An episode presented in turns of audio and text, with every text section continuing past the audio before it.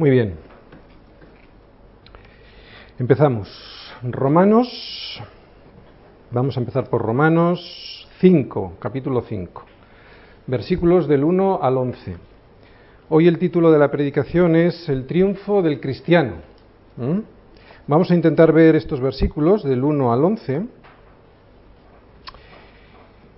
Y recordando lo que habíamos visto antes, después de que Pablo nos ha hecho ver nuestra condición, la de todos, delante de Dios, y de explicarnos que sólo podemos estar delante de Él vestidos con su justicia y no con las nuestras, y explicarnos Pablo ya cómo podríamos apropiarnos de esa promesa, ahora veremos en estos versículos una explosión, una explosión de esperanza que se desprende de la porción de la escritura que vamos a, compartir hoy. Se encuentra en Romanos, como hemos dicho, capítulo 5, versículos del 1 al 11. Mm, no sé si nos dará tiempo a ver todo, vamos a intentarlo. Es una explosión de esperanza. ¿Por qué? Por los resultados que ha logrado la justificación en la cruz, lo que logró Cristo para nosotros en la cruz. Y el primer resultado comienza con la sentencia de que ahora tenemos paz para con Dios. Y continúa con más promesas que vamos a ver, como por ejemplo que tenemos pleno acceso a su presencia. Tenemos paz para con Dios, no la paz de Dios, que eso es algo diferente, algo que veremos en profundidad más adelante, sino la paz para con Dios. Vamos a verlo, vamos a comenzar. Versículo 1. Dice, justificados pues por la fe, tenemos paz para con Dios por medio de nuestro Señor Jesucristo. ¿Cómo empezaba Romanos en los capítulos 1 y 2? ¿Os acordáis? Primero, la ley nos acusaba. La ley es clara, tan clara como imposible de cumplir. Sirve la ley para demostrarme quién soy yo delante de Dios y llevarme así a Cristo. Cuando te das cuenta de quién eres, claro, cuando te das cuenta de que yo soy absolutamente imposible, incompetente para salvarme por mí mismo. Eso es lo primero que nos enseñaba Pablo en los capítulos 1 y 2, que la ley nos acusaba. Por si no fuera suficiente esto, por si no fuera suficiente esta información, hay un segundo punto que veíamos, y es que Dios me ha revelado, por las cosas hechas, me ha revelado su gran poder y deidad, por lo que no tengo excusa. Y había una tercera cosa que veíamos, si no resultaba suficiente todo esto, ¿verdad? Dios ha colocado un pepito grillo en mi alma, que se llama conciencia que me acusa, de manera que si violo las leyes que Dios ha puesto en mi corazón, saltará la alarma de la culpa. Lo mismo que salta la alarma del dolor cuando tienes una herida o una enfermedad. Y es que el ser humano no está hecho para darle la espalda a Dios, no está hecho para violar las leyes de Dios. Y cuando lo hacemos, salta la alarma. ¿Nuestra desgracia cuál es? Nuestra desgracia es que no le hacemos caso a esta alarma. La situación del ser humano es dramática. Hay muchas veces que también la del creyente. ¿Por qué? Porque salta la alarma y miramos a otro lado.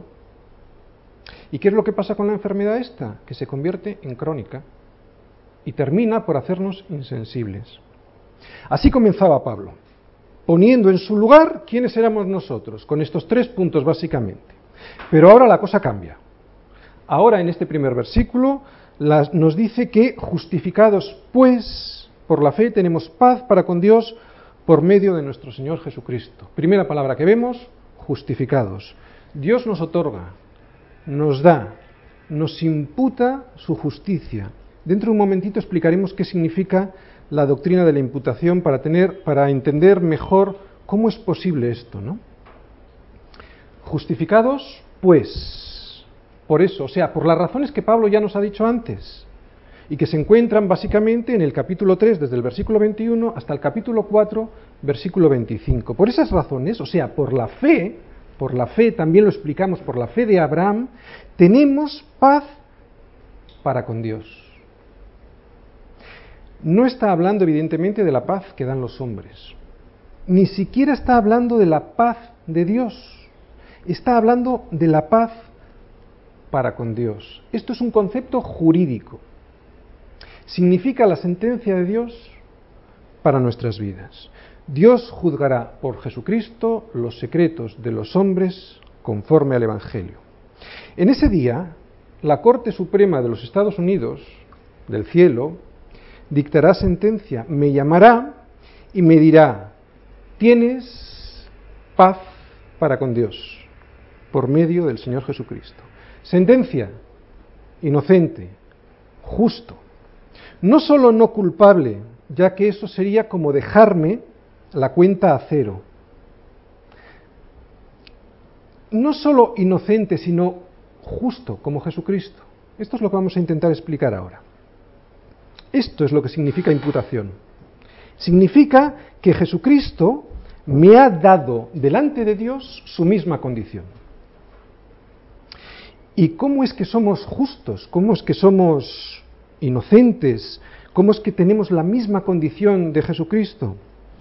Pues por medio de la imputación. Mirad, si Cristo hubiese cargado con todos mis pecados y la cosa se hubiera quedado ahí, yo no tendría pecado. La cuenta mía estaría a cero. Pero tampoco sería justo. Por lo tanto, esa cuenta a cero no me podría llevar al cielo, al reino de Dios. Todavía no, porque todavía no sería justo. Como mucho me mantendría fuera del infierno.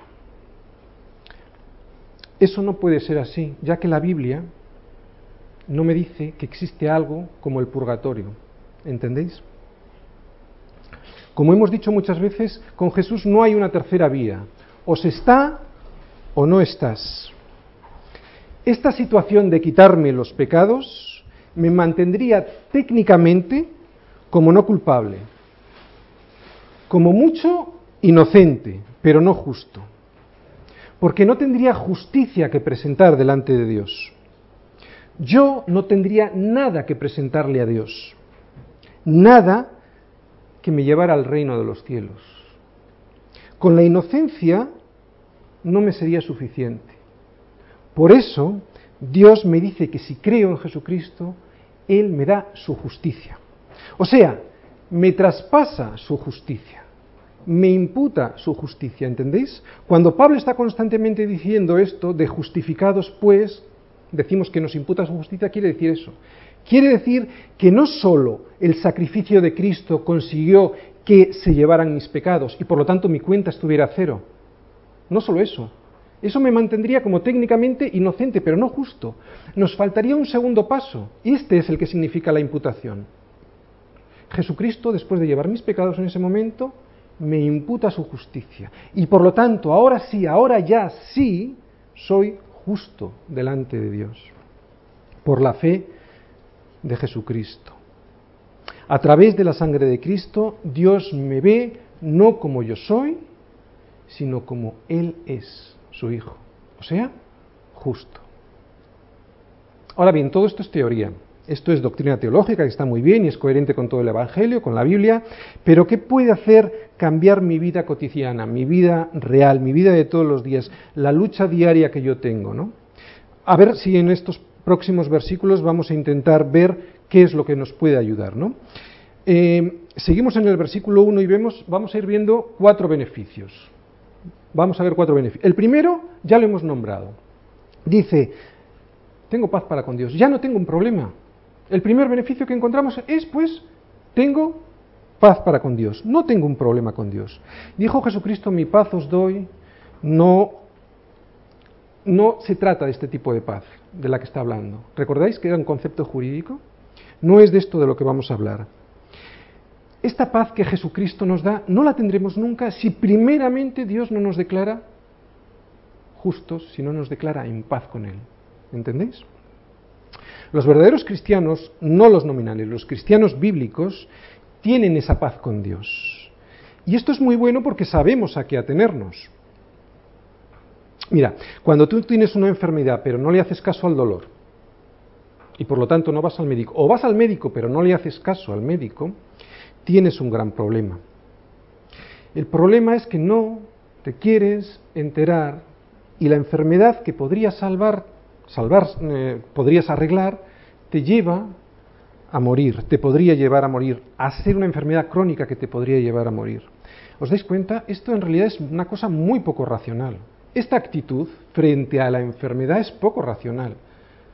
Pues también hay una enfermedad moral en el ser humano y esta es la que la gente le da la espalda, la que no quiere mirar. La mayoría de los seres humanos no saben porque no quieren saber que son enemigos de Dios. Recordad, estamos en el primer versículo. Tenemos paz para con Dios. Y no todo el mundo tiene paz para con Dios. Por eso os digo que los cristianos que han reconocido su condición, los que han reconocido su condición, están en una ventaja muy grande porque además de obtener la vida eterna, además pueden poner remedio a la situación de su vida aquí y ahora. La situación que la escritura nos revela de nuestra vida. Vida eterna. Vida eterna no es algo que comienza cuando te mueres. Vida eterna es algo que comienza aquí y ahora. Y vida eterna es un concepto que está compuesto de dos palabras, vida y eterna. La importante no es la palabra eterna. Eterna simplemente es un concepto cuantitativo. Quiere decir que la vida es sin fin. Pero lo triste es que si es sin fin y la vida no es buena, realmente tienes un gran problema. Como decimos, eterna en sí mismo no es un concepto bueno, va a depender de cómo sea la vida. Vida, este es el, eh, concepto que, sobre el que gira toda nuestra esperanza. ¿Cómo va a ser, cómo es nuestra vida, no? ¿Cuál es nuestro anhelo de vivir? Vida significa, lo contrario sería muerte. Antes, decía Pablo, antes estábamos muertos en nuestros delitos y pecados. ¿Os dais cuenta, pues, que cuando hablamos de vida en el Evangelio no es un concepto biológico? No tiene nada que ver con, el concepto biológico de vida, y es que se puede estar vivo y al mismo tiempo muerto en delitos y pecados. Gente vacía, gente hueca, que vive tan, tan, tan tranquila sin darse cuenta de que está en guerra con Dios por haberle dado la espalda. Y nosotros, sin avisarles, para no molestar. El pecado disfraza ese conflicto que tenemos con Dios. Lo hace aparecer para la gente que no nos entiende como una ensoñación de esos cristianos locos que lo único que quieren es amargarte la existencia, cuando en realidad nuestra misión es todo lo contrario, es, es enseñarte que tienes todo un camino de vida, de verdadera vida por descubrir, si es que reconoces previamente tu condición. Fijaros qué curioso, la Biblia nunca dice que vas a tener paz con el pecado, perdón, con el diablo. Y es que tú no puedes firmar la paz con alguien que ya está vencido. El enemigo ya fue vencido en la cruz. Por eso nunca vas a tener paz con la carne, nunca vas a tener paz con el pecado. La escritura dice que vas a tener paz con Dios. Y si la gente se diera cuenta de los atributos de Dios, no solo el del amor, de todos los atributos de Dios, también el de la ira y otros más, si tuviera en cuenta los atributos de Dios en su conjunto, temblaría solo de pensar en tener como enemigo a Dios. Ya que, como dicen hebreos, horrenda cosa es caer en manos del Dios vivo. Es fuego consumidor. Cuando estás del lado del Señor solo tienes un enemigo, que además está vencido, que no te puede tocar porque es más poderoso el que está en ti que el que está en el mundo. Pero cuando estás del lado del diablo, cuando estás del lado del enemigo y tienes por enemigo a Dios, auxilio, no hay paz para el impío, no hay paz para el que no tiene en cuenta a Dios. Y esto, aunque la gente no lo quiera reconocer, es así. La gente va por la calle con una sonrisa porque la disimula, pero está realmente triste, sin propósito en su vida, por un motivo. Y es que está en guerra con Dios. Por eso dice Pablo, justificados pues por la fe, paz. Tenemos paz. El mal es así, autodestructivo. Lo vemos todos los días en la calle, lo hemos visto en nuestras propias vidas cuando, cuando antes estábamos muertos en nuestros delitos y pecado. ¿Te das cuenta qué cosa más insensata es tener por enemigo a Dios? Y la gente prefiere tener al ladito, pegadito, al diablo, pensando que Dios, como es tan bueno, me lo va a perdonar todo. Y es que además yo soy muy bueno. El malo es ese, pero yo soy muy bueno. Por lo tanto, Dios me tiene que... Es todo tan irracional, es todo tan irracional. Y luego dicen que la fe no es razonable. Tenemos paz para con Dios. El hecho de que aquí aparezca una paz objetiva, recordáis, eh, hemos comentado que es una paz de tipo jurídico. Tenemos paz. Es el hecho de que aparezca aquí una paz objetiva, algo que tenemos, sintámonos como nos sintamos, no significa que, que nos olvidemos de los beneficios que nos otorga esta paz objetiva. Son unos beneficios subjetivos. Algo que esta paz me empieza a transmitir cuando la tengo, cuando soy consciente de que he hecho la paz con Dios. ¿Qué es lo primero que sentimos los cristianos sobre esta paz? ¿Qué te transmiten estas palabras? A mí me transmite seguridad. Mirar, vamos a leer el Salmo 23 y lo vamos a leer a la luz de este capítulo 5, versículo 1 de Romanos, viendo ya que tenemos la paz con Dios. Ya veréis qué diferente. Leemos Salmo 23 dice, el Señor es mi pastor, nada me faltará. En lugares de delicados, de delicados pastos me hará descansar. Paz. Junto a aguas de reposo me pastoreará, confortará mi alma. ¿Qué te transmite? Paz, seguridad. Me guiará por sendas de justicia por amor de su nombre aunque ande en valle de sombra de muerte, no temeré mal alguno porque tú estarás conmigo. Seguridad. Tu vara y tu callado me infundirán aliento. Seguridad. Aderezas mesa delante de mí en presencia de mis angustiadores. Paz y seguridad. Unges mi cabeza con aceite y mi copa está rebosando. Ciertamente el bien y la misericordia me seguirán todos los días de mi vida. Y en la casa del Señor, recordar este versículo, y en la casa del Señor moraré por largos días. Paz para con Dios. Este es, pues, el primer gran beneficio que encontramos. Ya no tengo un problema con Dios. Y lo peor que te puede pasar es tener un problema con Dios.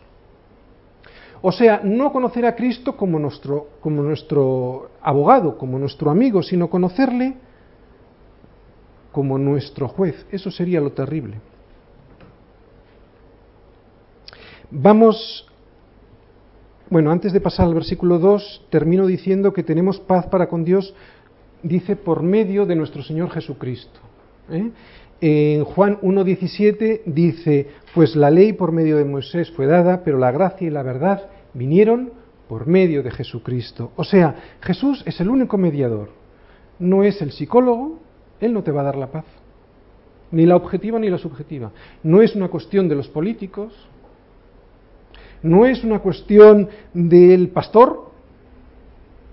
No es una cuestión de la congregación. No es una cuestión de mi religión. No es una cuestión de, es que no es una cuestión de religión. No es una cuestión de mis obras es por medio del único justo delante de Dios, Jesucristo el justo. Versículo 2. Segundo beneficio que encontramos, lo vamos a leer, el versículo 2 entero. Por quien también tenemos entrada por la fe a esta gracia en la cual estamos firmes y nos gloriamos en la esperanza de la gloria de Dios. Fijaros lo que dice también tenemos entrada. Segundo beneficio que encontramos es que tenemos una entrada, un ticket de acceso. ¿A dónde? Eso es lo que vamos a intentar averiguar.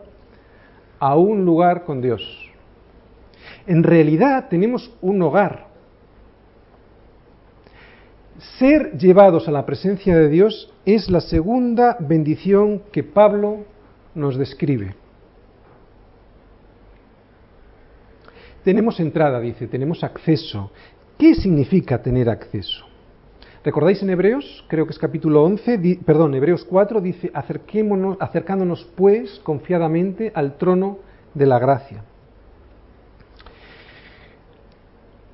Recordar este versículo. Yo voy a poner un ejemplo, pero recordar este versículo porque tiene mucho que ver. Acerquémonos pues confiadamente al trono de la gracia. Mirar, cuando mi hija pequeña entra en mi habitación, casi siempre sin preguntar, lo hace porque sabe que yo la amo. Esté como esté, haya hecho lo que haya hecho, haya pasado lo que haya pasado, se sienta como se sienta. Ella entra confiadamente porque tenemos una relación. Recordar todo esto es muy importante, no se trata de una religión. Ella entra confiadamente porque tenemos una relación. Y no es una relación cualquiera. Ella sabe que tiene acceso a todas las áreas de mi vida porque se siente aceptada. Porque sabe que aunque yo la disciplino, eso es bueno para ella. Lo hago por su bien. Por eso se siente con la libertad de acceso de acceso a mi presencia para solicitarme lo que su corazón demande en cualquier momento. Nadie la puede separar de mi amor. Volvemos a leer el, versículo de Hebreos que os decía. Acerquémonos pues confiadamente al trono de la gracia. Hebreos, recordar, Hebreos 4:16, si queréis apuntar. Mirad, si el que entrara en mi habitación fuera cualquier otra persona, primero que ni se atrevería pero si aún así lo hiciese, no creo que entraría confiadamente. Porque para ello se necesita tener una relación, una relación íntima, de amor, de confianza, también de respeto. Eso es lo que significa temor de Dios. En la Biblia, cuando leáis temor de Dios, significa respeto, de necesidad también. Si ese que entra no tiene necesidad, no tiene respeto, no tiene confianza, no tiene amor, es que simplemente no tiene una relación conmigo. Llevado a la vida espiritual, de nada te vale tener una religión, porque no se trata de una religión, se trata de una relación personal.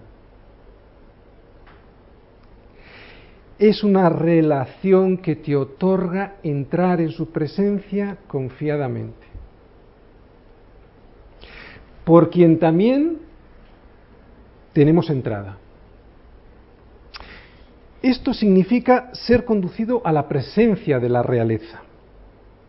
Ahora es Cristo mismo, mi abogado, mi defensor, mi hermano mayor, quien sale fuera a buscarme para introducirme dentro y presentarme al Padre. Ahora sí tengo libre acceso para presentarme delante del Rey, pero además como un hijito amado, alguien que puede sentirse acogido por su Padre. Y solo a través de Cristo. Por eso Jesús dice en Juan 19 que él, yo, decía él, yo soy la puerta. El que por mí entrare será salvo, y entrará, y saldrá, y hallará pasto. Jesús podría habernos salvado, pero no necesariamente tendría por qué habernos dado acceso de lo que estamos hablando ahora, este segundo beneficio, el acceso. Podría habernos salvado, pero no necesariamente tenía que habernos dado acceso a su majestad. Podría habernos salvado, perdonado, declararnos no culpables, pero sin acceso. Y sin embargo, no fue así, fue mucho más allá. Y como hemos explicado anteriormente, nos imputó su justicia. Y por eso ahora, justos es cuando sí podemos acceder delante del trono de su majestad. Y ahora podremos corretear por toda la casa con inocencia, disfrutando de la confianza que el Padre me otorga por ser yo su chico, su bebé, amado.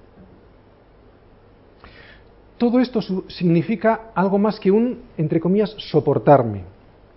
Porque no tiene más remedio que soportarme. No, es que no es así. La clave está en el amor.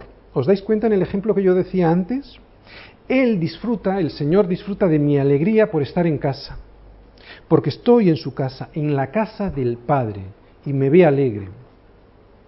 Igual que yo disfruto cuando entra mi hija en mi habitación y se mete debajo de las sábanas y se intenta esconder, pero le queda medio cuerpo fuera y se piensa que está escondida, se cree que está protegida y lo está, porque soy yo.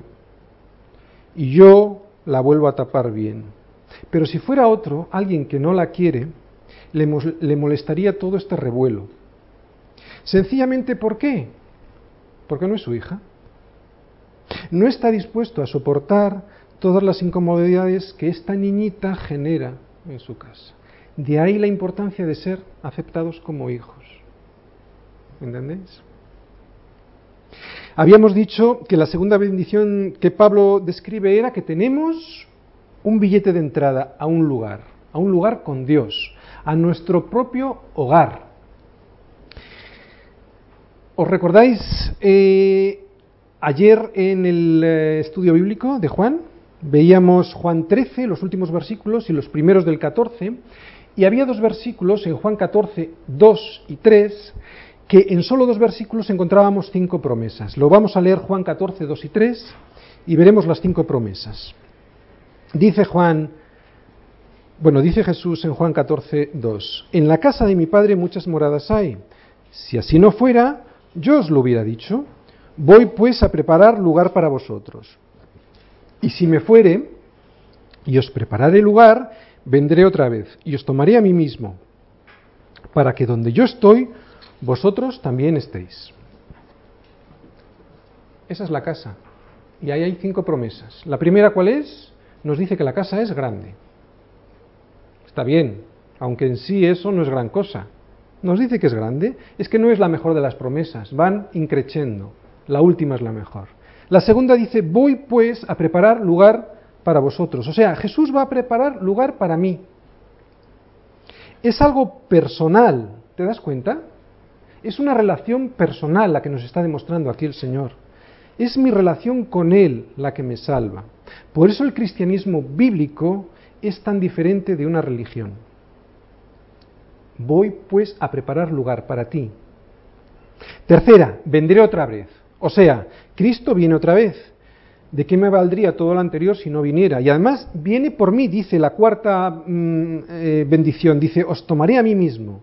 Aquí tiene, este os tomaré a mí mismo, el significado de darte la bienvenida, darte la bienvenida, dar la bienvenida a alguien en su casa. Viene por mí y me lleva a la casa del Padre. Y es que viene por mí personalmente.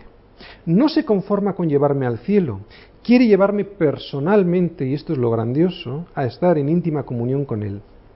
Y la última, la quinta, para que donde yo estoy, vosotros también estéis. Vamos a estar con Cristo por la eternidad. Estas promesas son para guardarlas en nuestro corazón y así poder tener en nuestra vida una perspectiva que nos ayude a conducirnos en esta vida en la dirección correcta y con la velocidad adecuada. Como dicen Colosenses, con, con la vista puestas en las cosas de arriba y no en las de la tierra.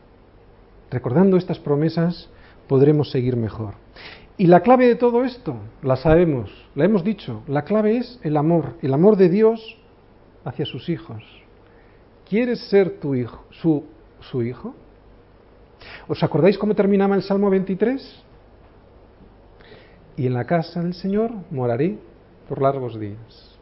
O sea, la vida eterna es esto, largos días, pero en la casa del Señor, si no, será un desastre.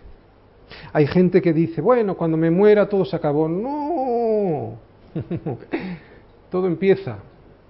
Mira a ver cómo empieza.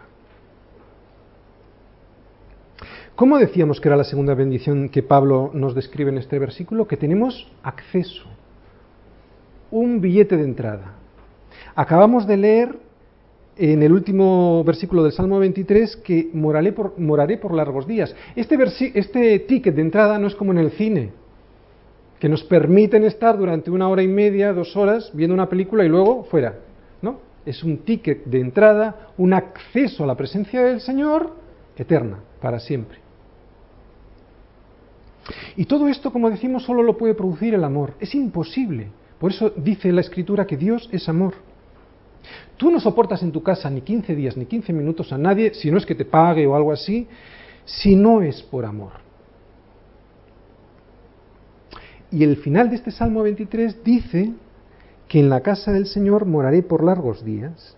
El amor que se desprende de esta relación de Dios que te busca a ti es tan potente, es tan inmenso, que desea estar contigo todo el tiempo, toda una eternidad.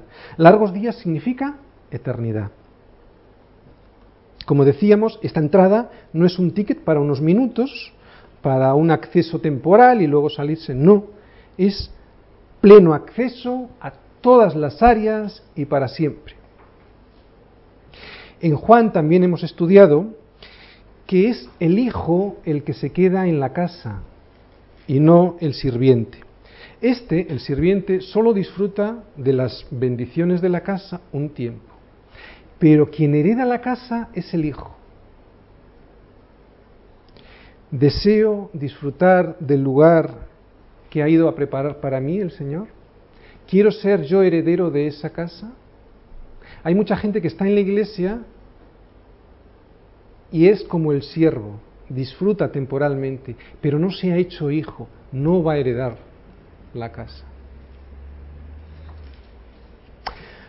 Los que tenemos hijos, ¿os acordáis con qué ilusión preparábamos las habitaciones, la habitación de nuestro hijo que iba a nacer o de nuestra hija? Disfrutábamos un montón yendo y preparando lugar para ellos y luego volviendo al hospital a ir a buscar y tomarles con nosotros mismos y llevarles.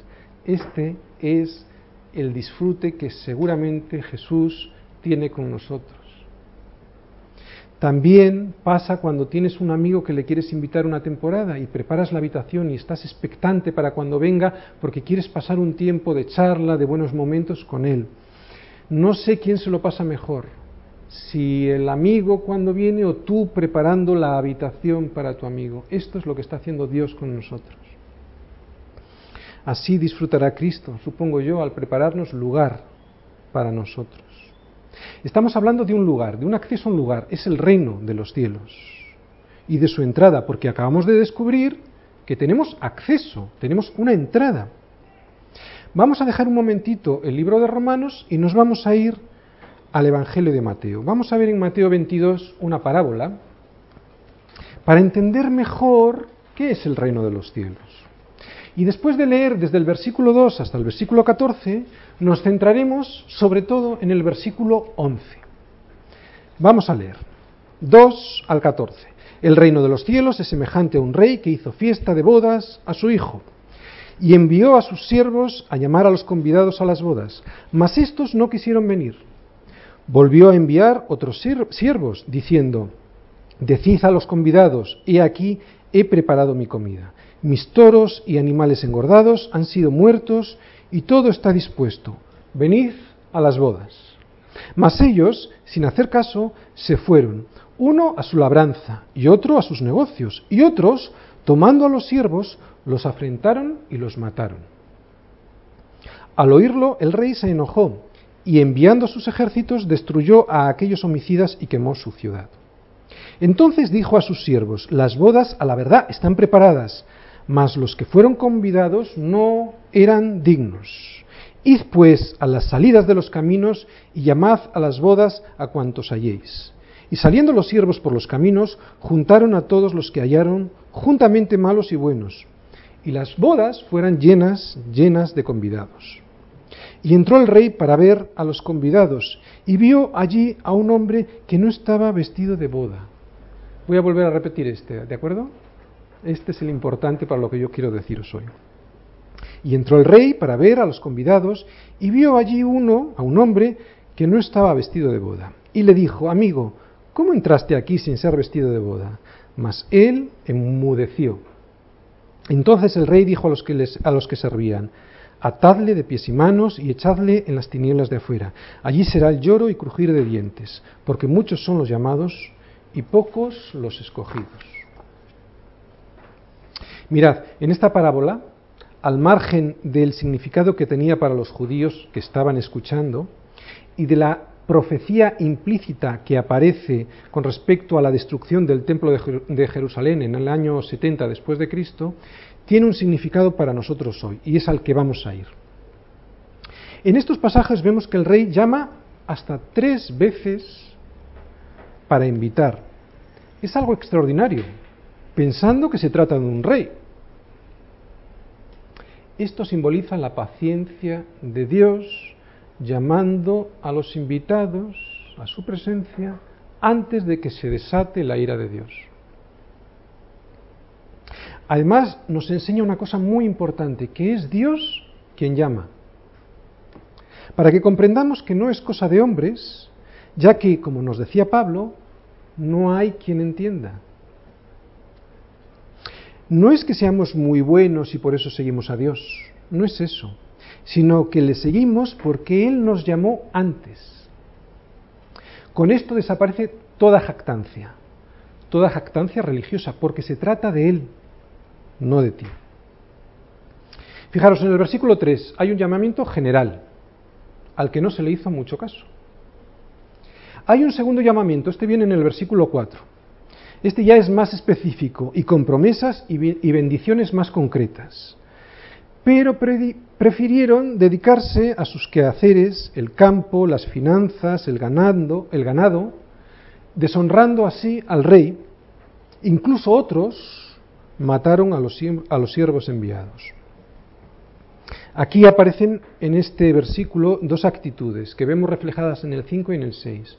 La actitud primera es una indiferencia mucho más interés por las cosas terrenales que por las celestiales, mucho más interés en lo material que en lo espiritual. El rey, Dios hace un llamamiento. Y aquí hay una de las actitudes que la gente adopta muchas veces. Tiene más interés en las cosas de este mundo. También en el versículo 6 vemos otro tipo de actitud, una hostilidad exacerbada matando incluso a los siervos que habían sido enviados. Así que este rey ahora, en el versículo 9, decide llamar a otros, a todos los que se encuentran por las calles y caminos, fuesen buenos o malos o indignos de entrar. Recordad, era un rey. Se les trataría como invitados muy especiales y todos estaban muy contentos. Pero ocurrió algo. No todos los que entraron por invitación, recordad, volvemos a repetirlo, se entra por invitación, no por méritos, sino porque me ha invitado. No todos estaban en condiciones de ver al rey. No todos los que están en la iglesia, por el mero hecho de estar en la iglesia, están en condiciones de entrar a ver al rey. Os explico una cosa, en aquella época era normal que el anfitrión, que un anfitrión de alto postín como era este, recordar, era un rey, vistiese de boda a los invitados. Así que este hombre, si no estaba vestido para la ocasión, es porque al llegar probablemente habría rehusado ponerse el traje que el rey había preparado para él. ¿Cómo pretendemos estar en la boda cuando seamos llamados? ¿Nos habremos dejado vestir con la justicia de Cristo? ¿O diremos, con este traje mío es suficiente? Con mis justificaciones y mis obras podré entrar en el salón de bodas. Fijaros, el rey se paseaba en medio de ellos y descubrió a uno que no llevaba el traje, el traje que el rey le había preparado para esa ocasión. Este rey le preguntó con mucho cariño, si lo leéis, os fijáis, le preguntó en el versículo 11 con mucho cariño. Algo así como, ¿y tú por qué no? Y le dejó tiempo para responder. Pero el invitado enmudeció.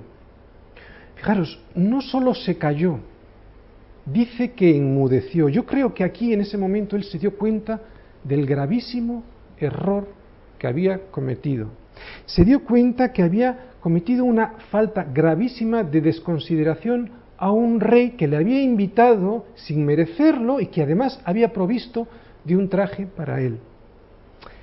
Pero ya era tarde. En la entrada este hombre, este invitado habría pensado, bueno, yo no necesito este traje, con el mío voy bien, como hemos pensado muchos de nosotros durante años. Pero el rey, el rey de reyes nos ha dicho que con nuestro estándar de justicia no vale, que tiene que ser el de Él. Y como su estándar de justicia no lo puedo alcanzar, Él me lo otorga a través de la fe en Jesucristo. Por eso en esta parábola nos dice que cuando rechazó ese traje, el invitado se condenó a sí mismo. El rey pues se indigna, se indigna grandemente porque es una afrenta estar presente en la boda de su hijo con un traje que era para otra cosa, para otro menester. Igual era un traje de trabajo o incluso igual era un traje de mendigo. Recordad que llamaba a todos los que estaban por las calles y probablemente era un traje sucio. Dios tiene un gran problema con los que no están vestidos con su justicia con la justicia de su Hijo Jesucristo. Porque ningún ser humano podrá justificarse delante de su presencia con sus obras, y esto es para que nadie se jacte en su presencia. Decíamos que Dios tiene un gran problema con los que no están vestidos con su justicia, pero es que en realidad no es Dios, lo tenemos nosotros el problema. Así que el rey les mandó a los sirvientes que lo echaran fuera atado de, de manos y pies. La sentencia final es muy conocida es aterradora y desmiente el argumento de los que piensan que al final todos, por un camino o por otro, llegaremos a estar reconciliados con Dios. Puro humanismo, que no tiene en cuenta la palabra de Dios. Nada que ver con lo que vemos en Romanos y en toda la palabra de Dios. La Biblia, hay que recordar, no es de inspiración, perdón, no es de inspiración privada, exacto, es se interpreta ella misma a sí misma. Nos vamos al versículo 2, eh, a terminar el versículo 2 donde dice,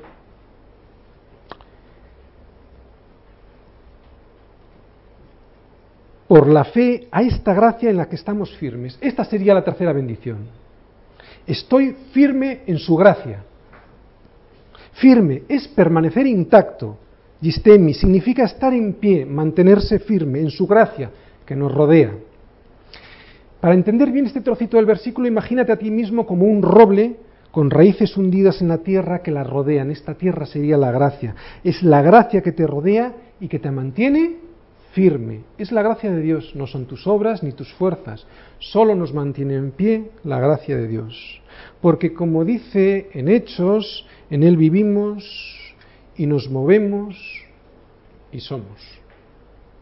Y hay una cuarta bendición nos gloriamos en la esperanza de la gloria de Dios.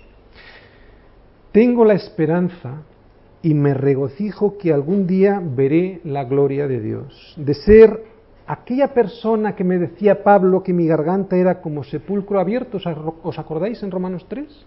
Me decía, con la lupa de Dios, me decía Pablo, mira cómo eres, tu garganta es sepulcro abierto. De ser ese, ahora soy, me glorío en ser partícipe de la gloria de Dios.